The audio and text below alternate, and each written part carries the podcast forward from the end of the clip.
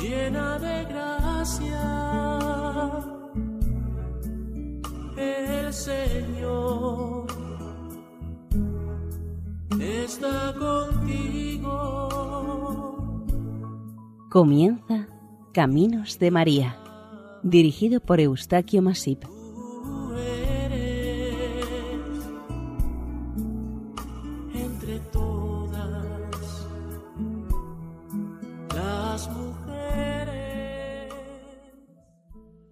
Bienvenidos al programa Caminos de María, que se emite a través de las ondas de Radio María.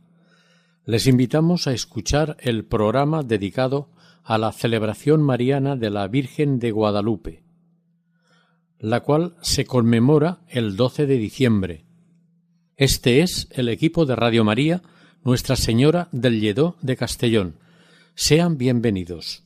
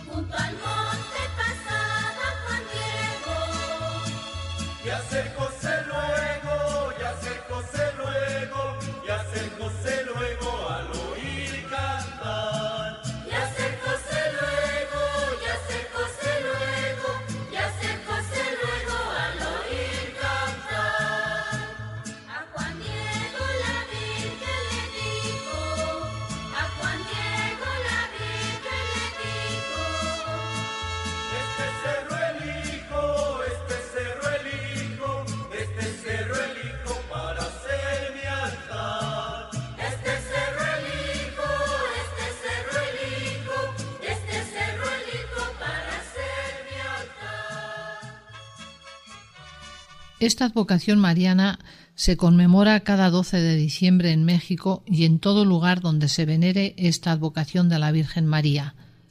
La Virgen de Guadalupe es la Reina de México, proclamada por el pueblo. Pío X la proclamó patrona de toda la América Latina. Pío XI de todas las Américas. Pío XII emperatriz de las Américas. Juan XXIII la misionera celeste del Nuevo Mundo y la Madre de las Américas.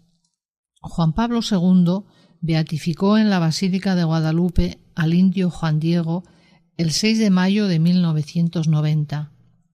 La celebración de su fiesta el 12 de diciembre se debe a que en esa fecha, pero en 1531, se apareció en Tepeyac, México, a San Juan Diego, apenas diez años después de la conquista de México.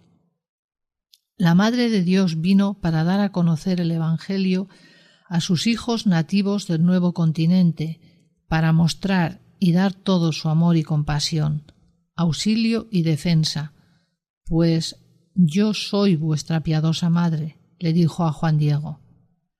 Como prueba de su visita, la Virgen hizo que en aquel lugar aparecieran milagrosamente rosas de Castilla, y que su imagen se quedara permanentemente en la tilma del indio Juan Diego. Durante cuatro días la Virgen se había comunicado con Juan Diego hablándole en su propia lengua, el náhuatl. Al identificarse María usó la palabra Cuatlayope, que significa la que aplasta la serpiente.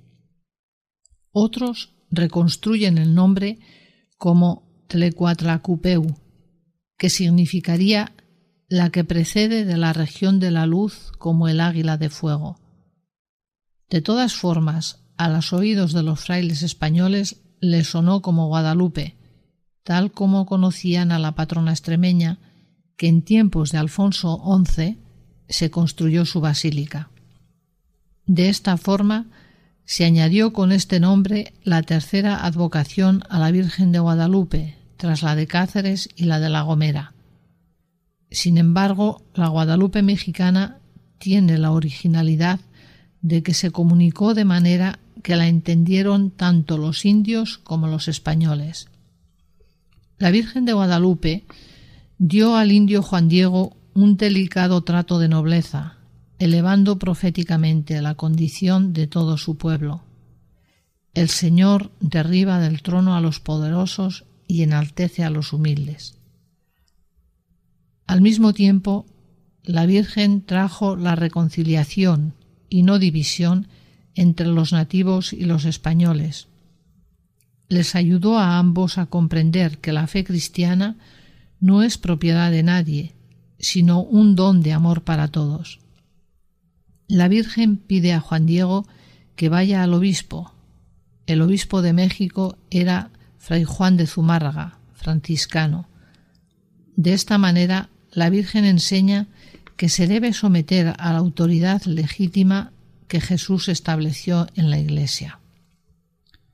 Cuatrocientos años debieron pasar para que la cultura occidental reconociera admirada que la imagen impresa sobre el ayate indígena era un verdadero códice mexicano, un mensaje del cielo cargado de símbolos. Helen Berems, una antropóloga norteamericana, descubrió en 1945 lo que los ojos de los indios habían leído en la pintura de la Madre del verdadero Dios por quien se vive aquel diciembre de 1531.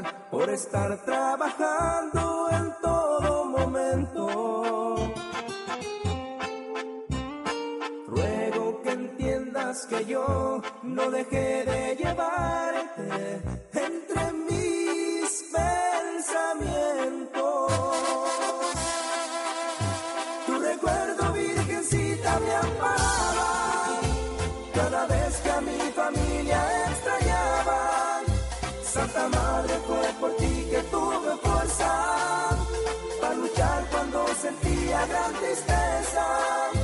Hoy que pude regresar a visitarte, Virgencita, yo quisiera platicarte que al igual que yo existe mucha gente que te lleva dentro de su corazón.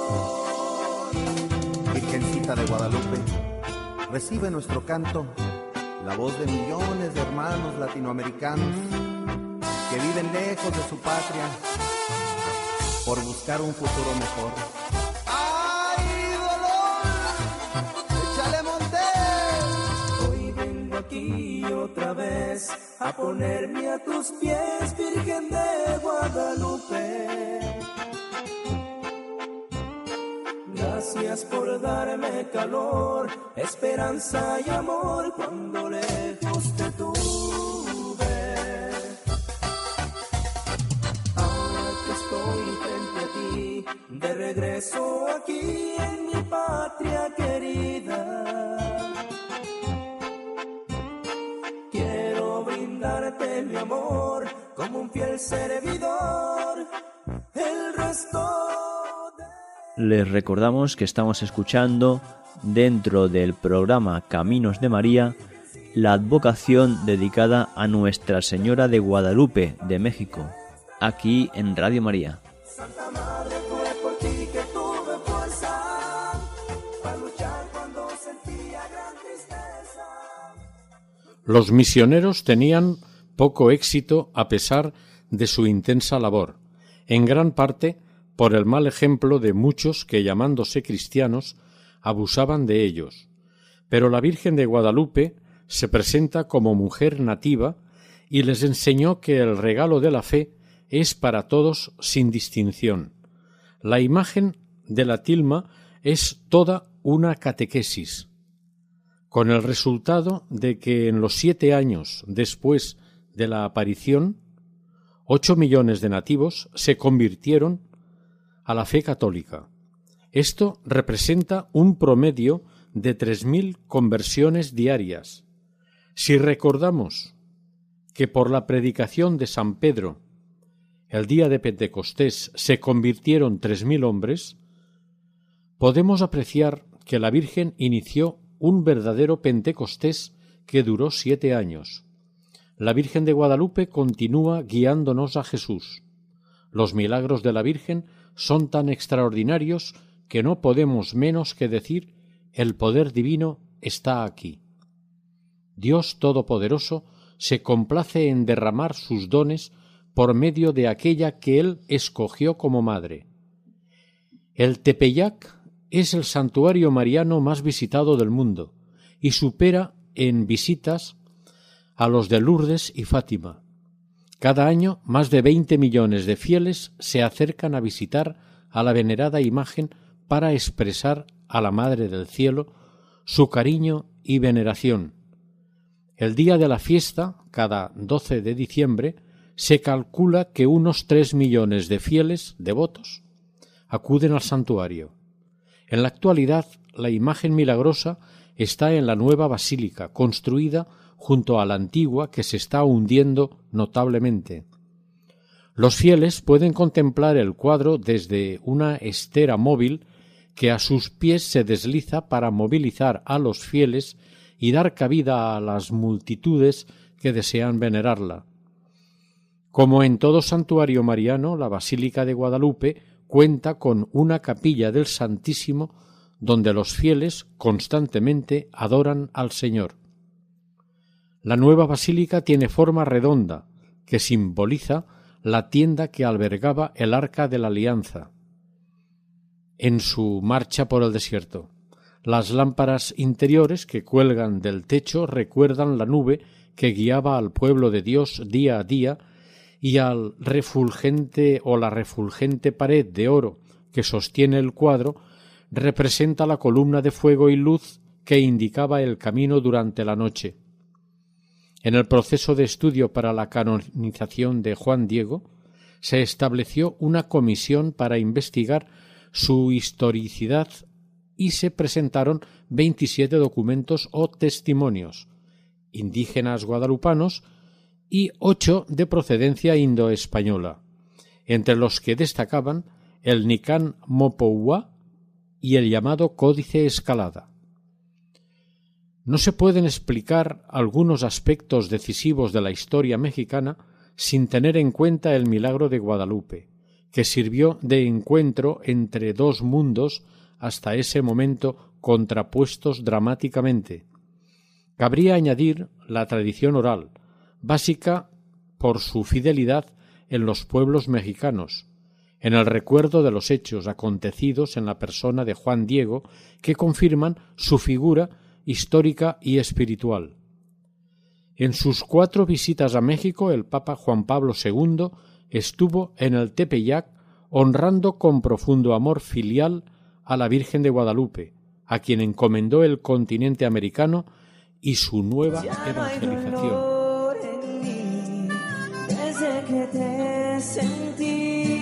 llegaste tú, regalo de Dios, días de sol y paz, es lo que tú me das. Amargado en la terrible soledad, aguardado en la ventana tu llegar, vacío. Todo miedo que sentía se esfumó cuando abrí los ojos para ver. tu voz. Llegaste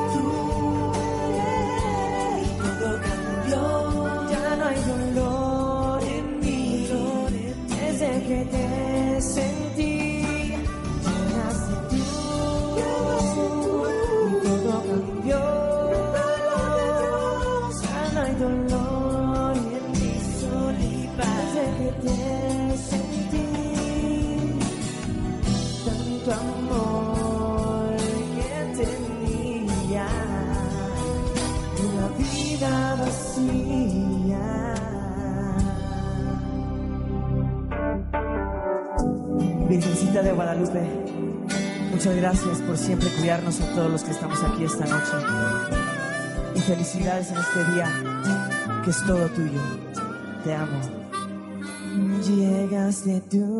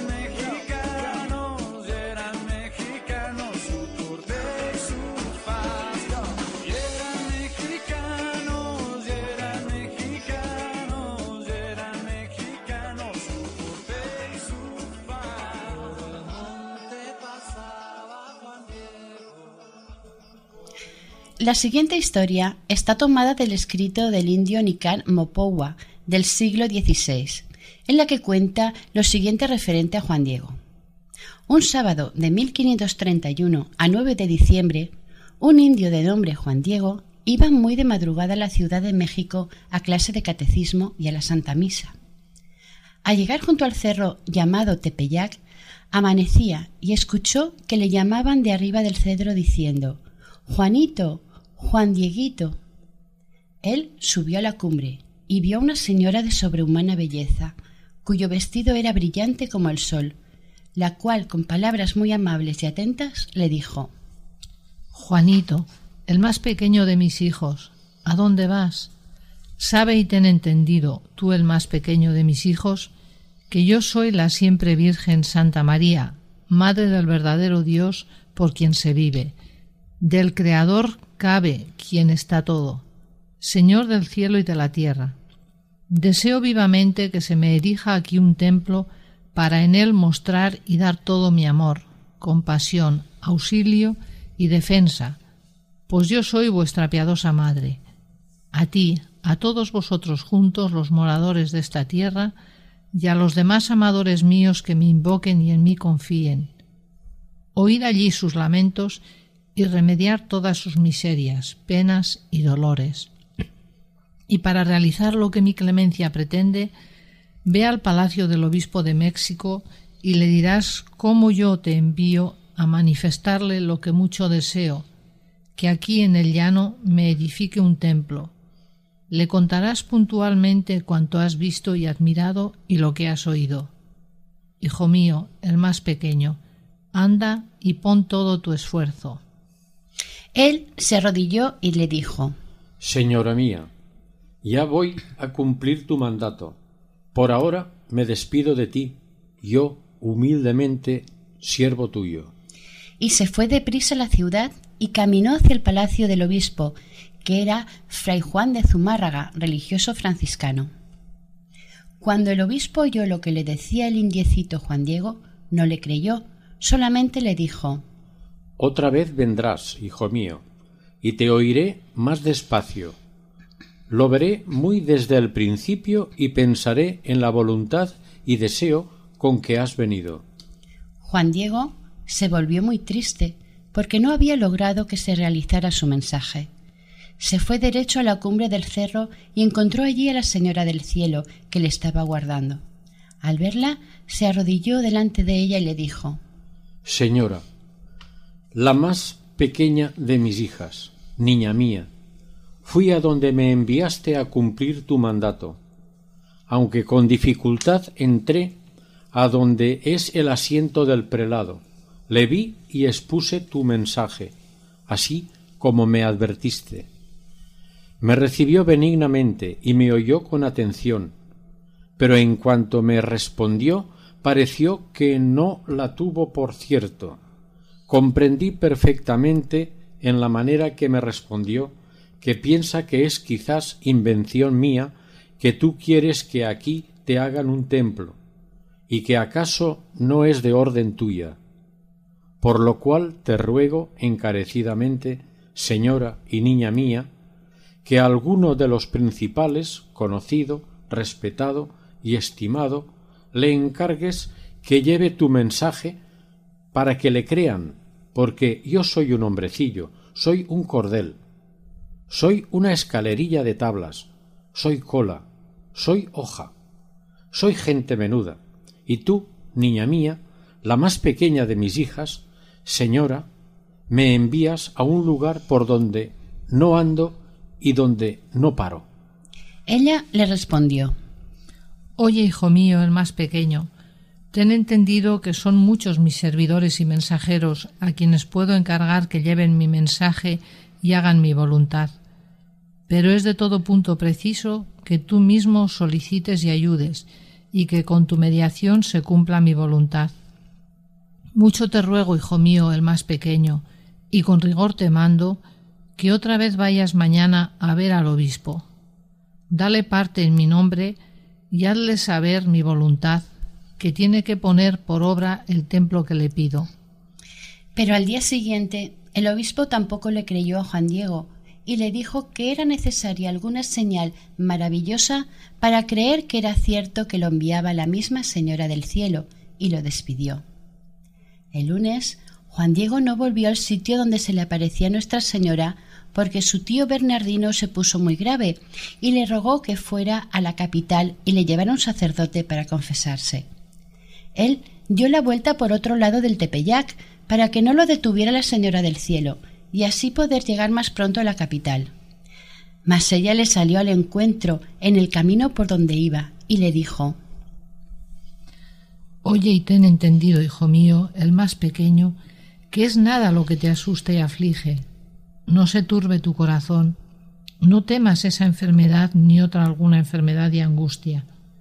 No estoy yo aquí que soy tu madre, no estás bajo mi sombra, no soy yo tu salud, no estás por ventura en mi regazo.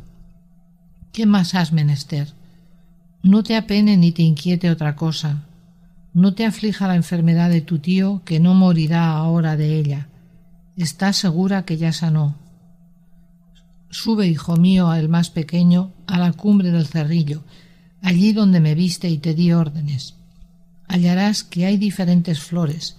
Córtalas, júntalas, recógelas enseguida, baja y tráelas a mi presencia. Juan Diego subió a la cumbre del cerro y se asombró muchísimo al ver tantas y exquisitas rosas de Castilla siendo aquel tiempo de mucho hielo, en el que no aparece rosa alguna por allí, y menos en esos pedregales. Llenó su poncho o larga ruana blanca con todas aquellas bellísimas rosas y se presentó a la Señora del Cielo. Ella le dijo Hijo mío, el más pequeño, esta diversidad de rosas es la prueba y señal que llevarás al obispo.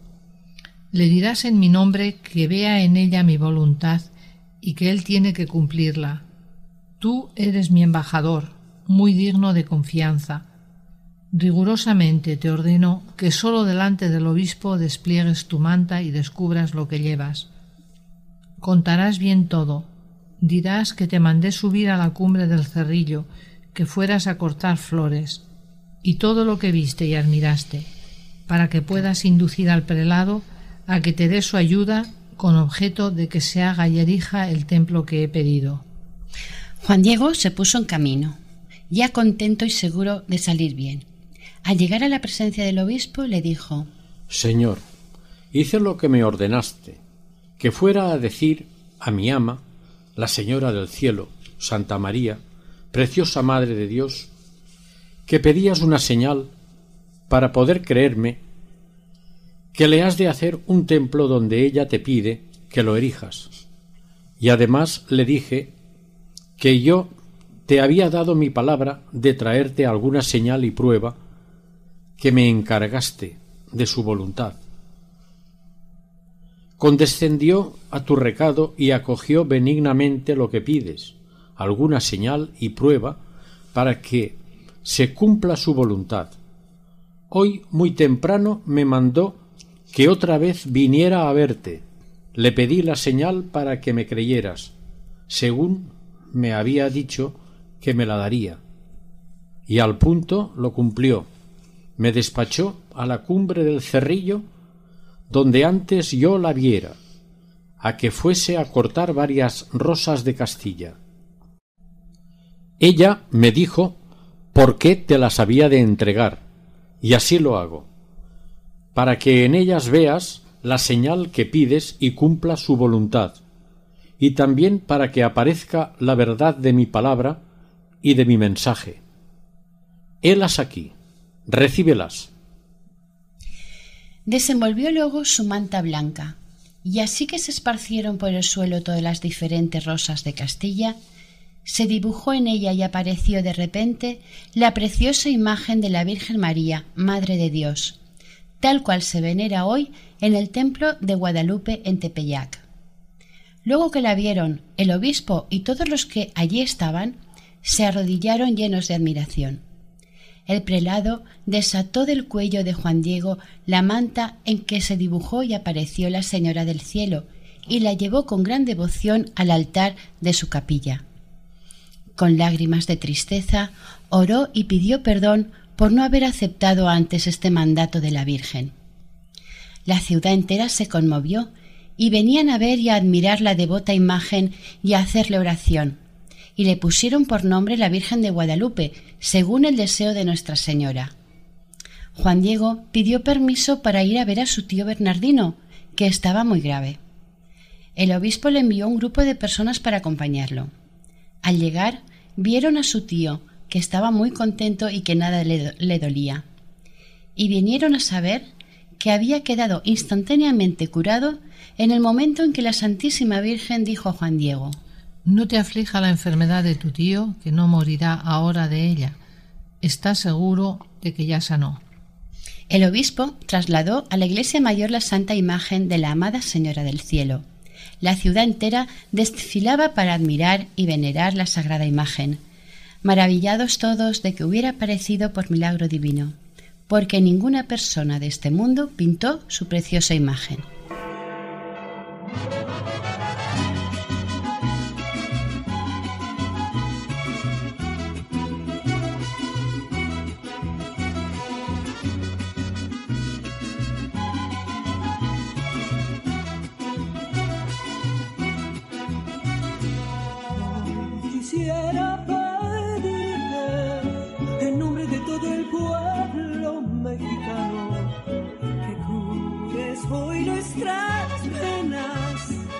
Virgencita morenita.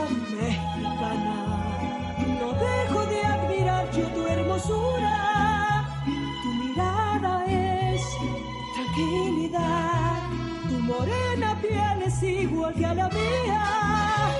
Tus guaraches son de mi color. Venimos todos en este día, cielito lindo, a venerarte mi linda Virgen guadalupana. Se ven repletas de lindas flores y agradecerte que siempre has sido defensora nuestra. Venimos todos en este día, niñita mía, a venerarte mi linda Virgen guadalupana. Reina del cielo, emperatriz del mundo entero, y agradecerte que siempre has sido abogada mía.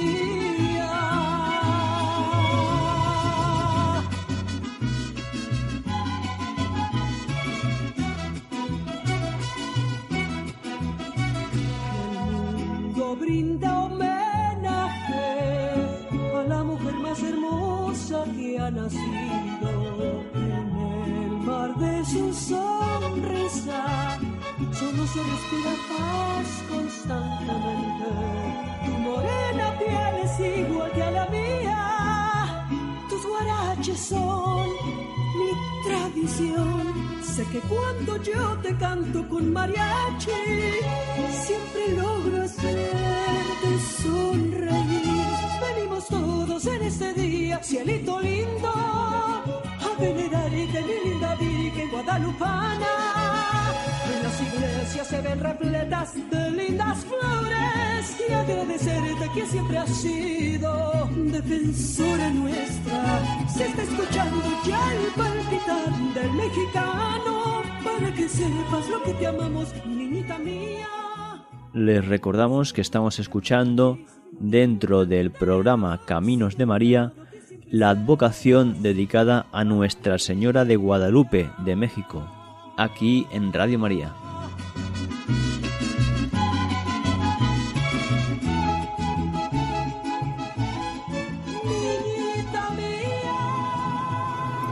Imagen de Nuestra Señora de Guadalupe quedó impresa en un tosco tejido hecho con fibras de magüey.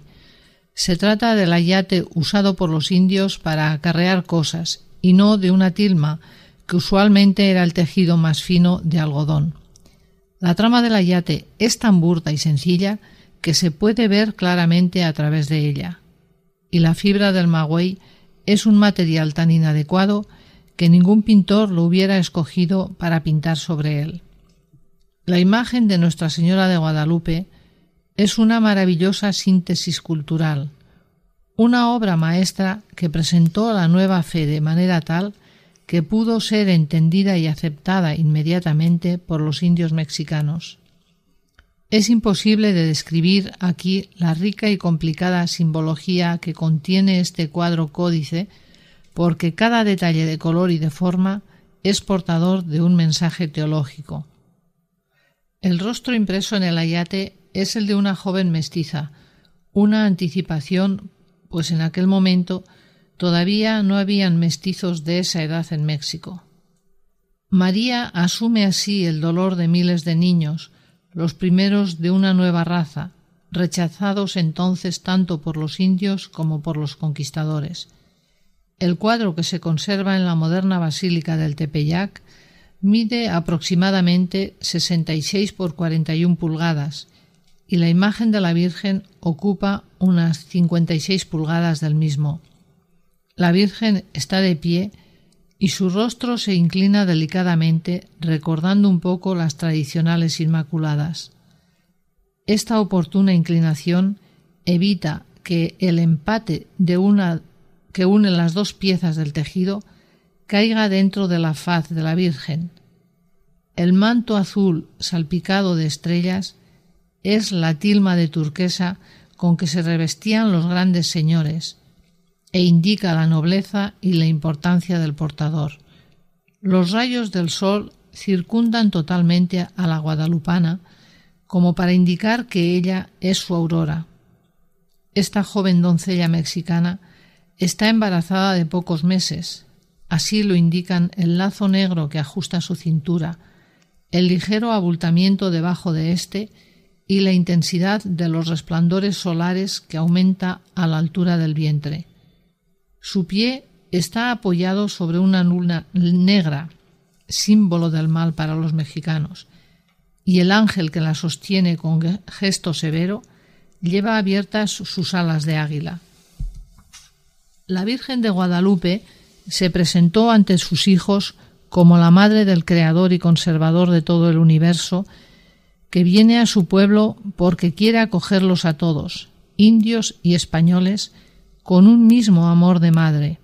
Con la prodigiosa impresión en el ayate comenzaba un nuevo mundo, la aurora del sexto sol que esperaban los mexicanos. La imagen ha sufrido serios atentados y ha salido incólume de ácidos corrosivos y hasta de una bomba de gran tamaño que en 1921 un desconocido escondió entre flores que malvadamente le ofrecía. Al explotar la bomba causó gran destrucción. El crucifijo de metal que estaba cerca de la Virgen quedó retorcido y sin embargo la imagen de la Virgen quedó intacta. El cristal del marco de su imagen no se rompió. El Papa Juan Pablo II nos enseña que ante la actual cultura de la muerte encontramos esperanza en la Virgen de Guadalupe, la gran abogada y defensora de la vida humana. Ella apareció embarazada. Los indios comprendieron que les visitaba la Madre de Dios. Tras la conversión, los indios cesaron de ofrecer sacrificios humanos que hasta entonces eran comunes. Por eso la Iglesia pide hoy día su intercesión para defender la vida contra el genocidio del aborto y otras amenazas contra los inocentes. En su cuarta visita a México, del 22 al 26 de enero de 1999, Juan Pablo II puso a los pies de la Virgen el documento del Sínodo de las Américas que en aquella ocasión entregó a la Iglesia como fundamento para la nueva evangelización, que sólo es posible por la obra del Espíritu Santo. La Virgen es la que propicia la obra divina con su fiat. Así es corredentora con su Hijo Jesucristo. La cuarta visita del Papa a México coincidió con el 26 aniversario de la legalización del aborto en Estados Unidos, poniéndose así de relieve la gran batalla mundial por la dignidad de la vida humana.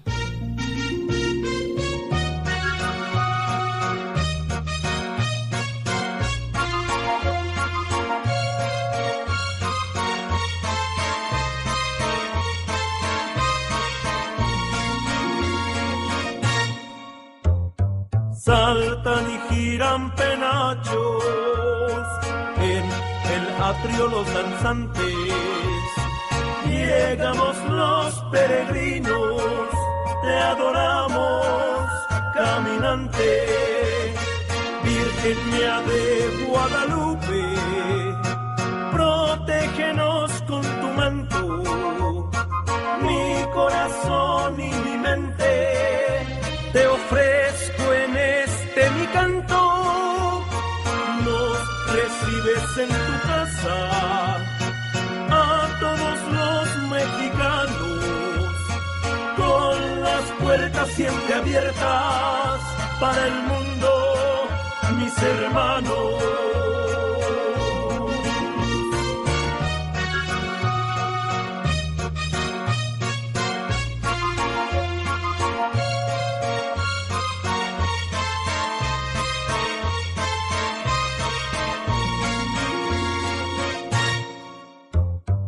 Saltan y giran penachos en el atrio los danzantes.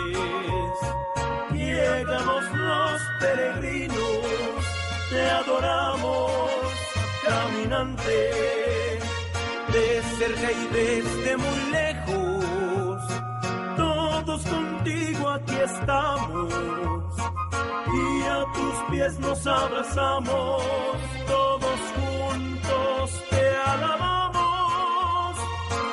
apareciste y nos diste tus cuidados y tu amor. te quedaste con nosotros, eres bendición de Dios.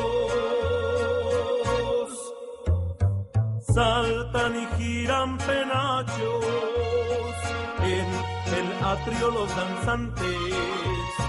Llegamos los peregrinos, te adoramos, caminante. Los peregrinos, te adoramos, caminante.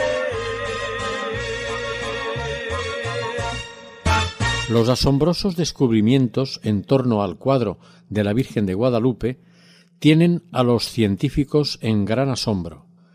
Se ha formado una comisión de científicos para investigar los fenómenos inexplicables de esta tela que era la ruana o poncho del indio Juan Diego.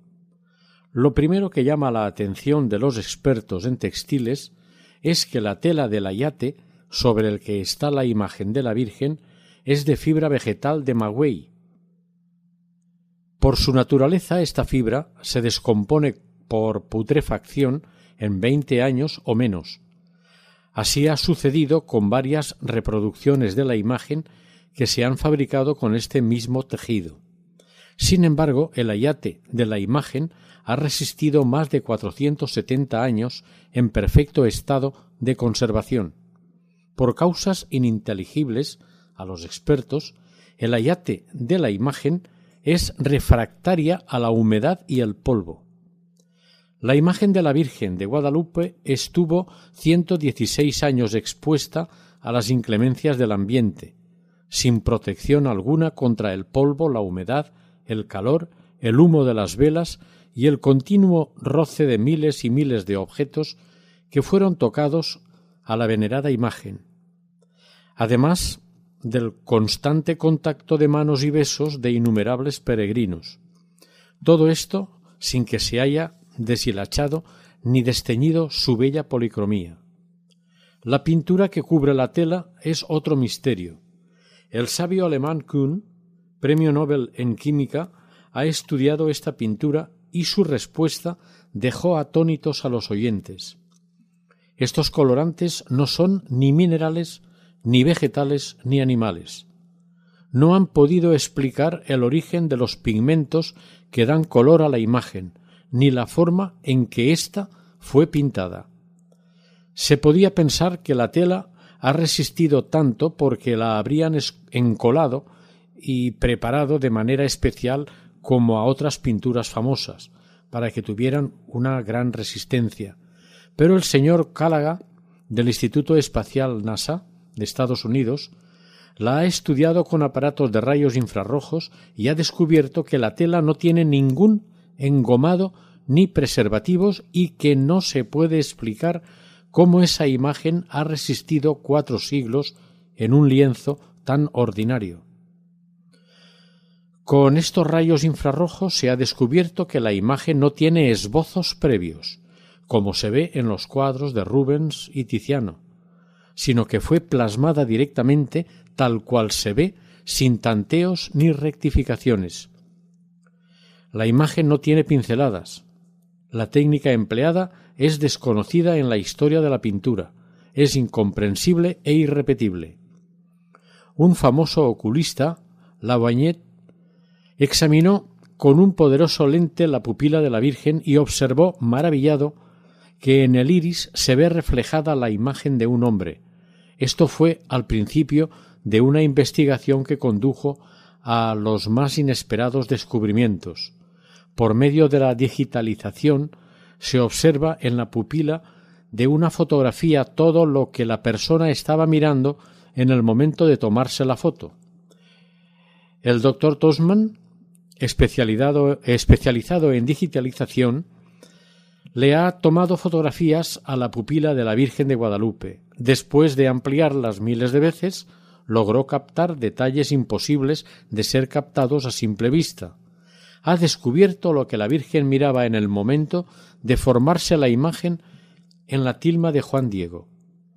Los detalles que aparecen en la fotografía de la pupila de la Virgen de Guadalupe son un indio en el acto de desplegar su ruana ante un religioso, un franciscano en cuyo rostro se ve deslizarse una lágrima, un hombre con la mano sobre la barba en señal de admiración, otro indio en actitud de rezar, unos niños y varios religiosos franciscanos más, o sea, todas las personas que según la historia de la Virgen de Guadalupe, escrita hace varios siglos, estaban presentes en el momento en que apareció la sagrada imagen. Lo que es radicalmente imposible es que, en un espacio tan pequeño como la córnea de un ojo situado en una imagen de tamaño natural, aún el más experto miniaturista lograra pintar todas estas imágenes que ha ido y que ha sido necesario ampliar dos mil veces para poderlas advertir. La ciencia moderna se queda sin explicaciones ante las maravillas de la imagen de la Virgen de Guadalupe.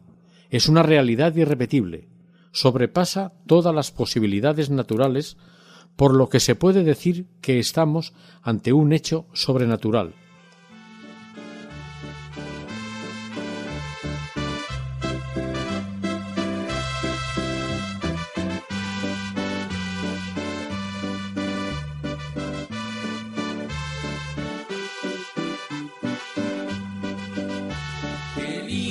Está la mañana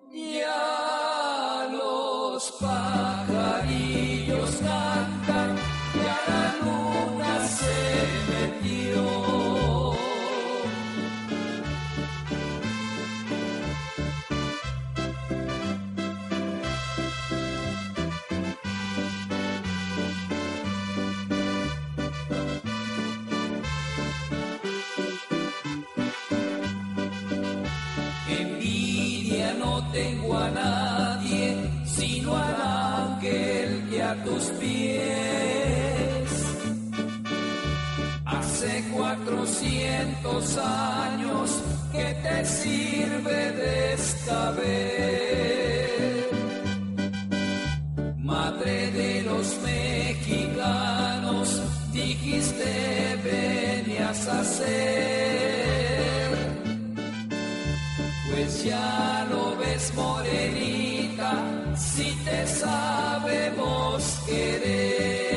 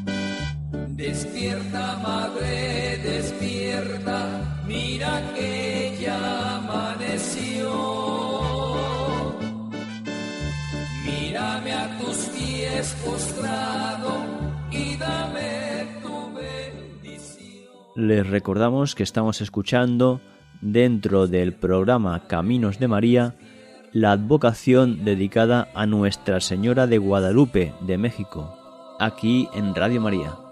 Ya los pajarillos cantan, ya la luna se vendió.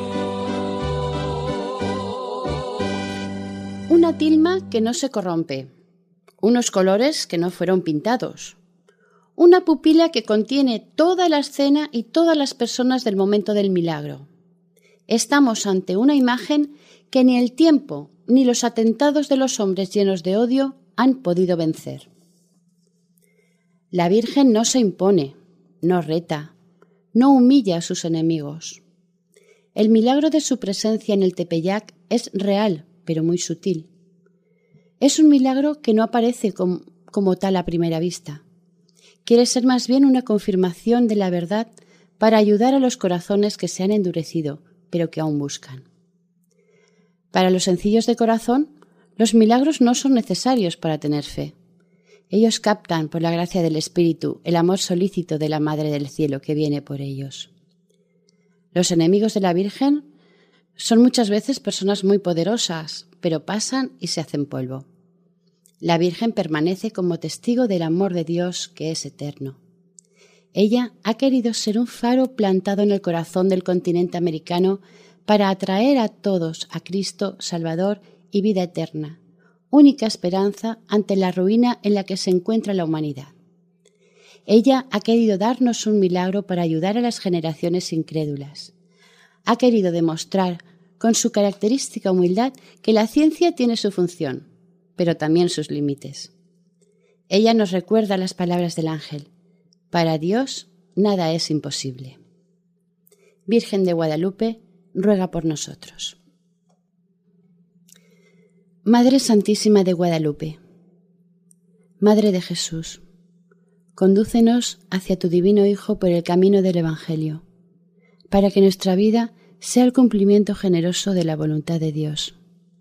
Condúcenos a Jesús, que se nos manifiesta y se nos da en la palabra revelada y en el pan de la Eucaristía. Danos una fe firme, una esperanza sobrenatural, una caridad ardiente y una fidelidad viva a nuestra vocación de bautizados. Ayúdanos a ser agradecidos a Dios, exigentes con nosotros mismos y llenos de amor para con nuestros hermanos. Amén.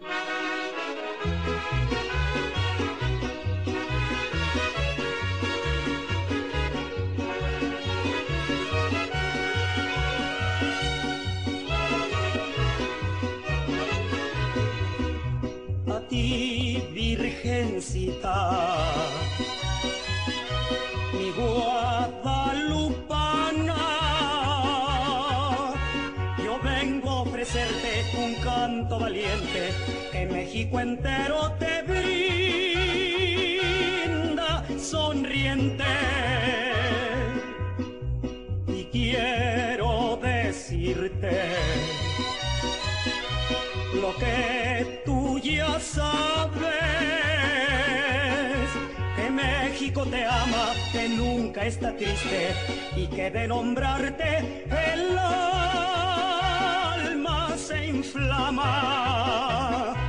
Tu nombre es Arrullo y el mundo lo sabe, eres nuestro orgullo, mi México es tuyo, tú guardas las llaves. Viva la reina de los mexicanos, la que con sus manos sembró rosas bellas y puso en el cielo millares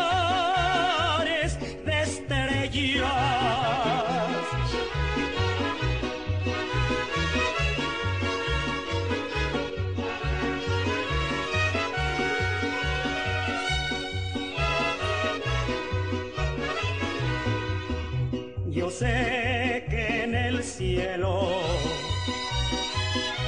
Escuchas mi canto y sé que con celo nos cubre tu manto, Virgencita chula eres un encanto. Por patria nos diste este lindo suelo lo bendeciste porque era tu anhelo tener un santuario cerquita del cielo. Mi virgen ranchera, mi virgen morena, eres nuestra reina, México es tu tierra y tú su bandera. Que con sus manos sembró rosas bellas y puso en el cielo millares de estrellas. Aquí finaliza un nuevo programa de Caminos de María, dedicado hoy a la Virgen de Guadalupe. Si desean colaborar con nosotros pueden hacerlo a través del siguiente correo electrónico caminosdemaria@radiomaria.es. Si desean volver a escuchar este capítulo u otros anteriores, pueden hacerlo desde la página web de Radio María, sección podcast. Para los CD pueden hacerlo a través del teléfono 91 8 22 80 10. El equipo de Radio María en Castellón, Nuestra Señora de Lledó, se despide deseando que el Señor y la Virgen les bendigan.